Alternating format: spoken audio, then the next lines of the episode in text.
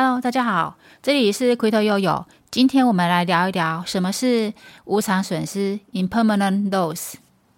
在虚拟货币的世界里，因为流动性的手续费的收益相当的不错，使用者想要以提供流动性以赚取收益，就有可能产生无偿损失。所以，使用者只要为流动池提供流动性，也就是存入一笔资金，把你的加密货币存到这个流动池里面，就可以成为流动性的提供者。如此便可获得流动池的交易手续费的分润或是奖励。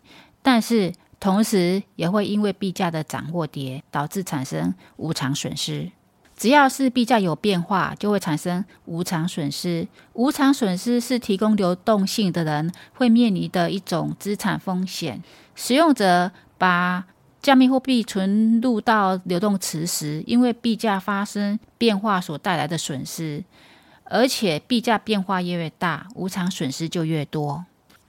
自动做市商的运作机制，在流动池特定的机制跟公式之下。使用者可以提供两个以上不同的虚拟货币到这个流动池的流动性的资金池里面。这个资金池的虚拟货币的价格是由虚拟货币的数量来决定的。比如说，流流动池内有两种不同的币，分别是比特币跟 USDT。流动池内有三颗的比特币跟三万颗的 USDT，那么这个流动池的比特币的币价就是一万块的 USDT，在这个流动池里面哦，任何人都可以用一万块的 USDT 这个价格去买一个 BTC。自动做市商像是 Uniswap，向交易者收取交易手续费，这手续费就成为流动性提供者的奖励。现在我们拿出纸跟笔来计算一下无偿损失。假设资金池里面有两种币，以太币跟 USDC 交易对。以太跟 USDC 各占百分之五十，一个以太的价格是五十个 USDC。那资金池里面以太的数量一百个，价值，所以这样算起来是五千个 USD，还有五千个 USDC，所以 USDC 的价值也是五千个 USD。假设我投入到流动池的资产是五个以太跟五百个 USDC。那我的份额会是占资金池的十 percent。外部市场上的加密货币的价格会波动。假设以太的价格由五十个 USDC 涨到一百个 USDC，你可能会发现流动池里的以太的价格和市场上以太的价格产生了差异。套利者会拿着 USDC 来购买流动池里面的以太，也就是存入 USDC 来换取以太币。流动池里的以太币数量会变少，USDC 会变多，一直到流动池内的以太的价格和外部的市价相符。USDC 是稳定币，没有涨跌幅的问题。在去中心化自动做事机制之下，以太币涨价后，以太币价格由五十个 USD 涨到一百个 USD。资金池因为以太币的涨价，会造成资金池内以太跟 USDC 的数量会产生的变化。资金池内以太币的数量跟 USDC 的数量相乘，呢，会等于一个常数。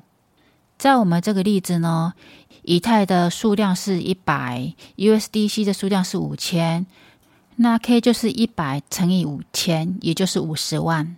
再来是以太币的价格乘以以太币的数量，会等于 USDC 的价格乘以 USDC 的数量。现在以太币的价格是一百，USDC 的价格是一，所以列出了一个式子，就是一百乘以 x 等于 y，x 代表以太币的数量，y 代表 USDC 的数量。而且我们刚刚也谈到了，x 乘 y 会等于。五十万，也就是流动池里面以太币的数量乘以 USDC 的数量，会是等于五十万。所以呢，我们可以得到，呃，以太币的数量变成七十点七一，那 USDC 的数量是七千零七十一。我刚刚有说，呃，我投入了五个以太跟五百个 USDC，我的份额占总资金池的十 percent，也就是七零七点一 USD。如果当初我不把资产投入这个流动池，只是把币放在我的钱包的话，那我现在钱包里面就有一千个 USD。计算方式是一百乘以五，再加上五百乘以一，就是等于一千。一千减掉七零七点一。等于二九二点九，这个差额就是所谓的无偿损失。无偿损失它是暂时的，简单来说，它是一种当你提供流动性时，暂时损失资产的情况。暂时损失资产的现象啊，经常是在一般流动池中发生。流动性提供者必须向流动池提供两种固定价值比例的资产。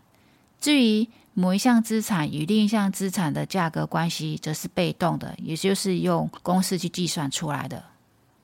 所以说，无偿损失是暂时性的，但是只要你从流动池中提取代币之后，损失就会变成真实的。如果是流动性提供者决定要抽回它的流动性，暂时性的损失就会变成永久性的损失。要如何避免无偿损失？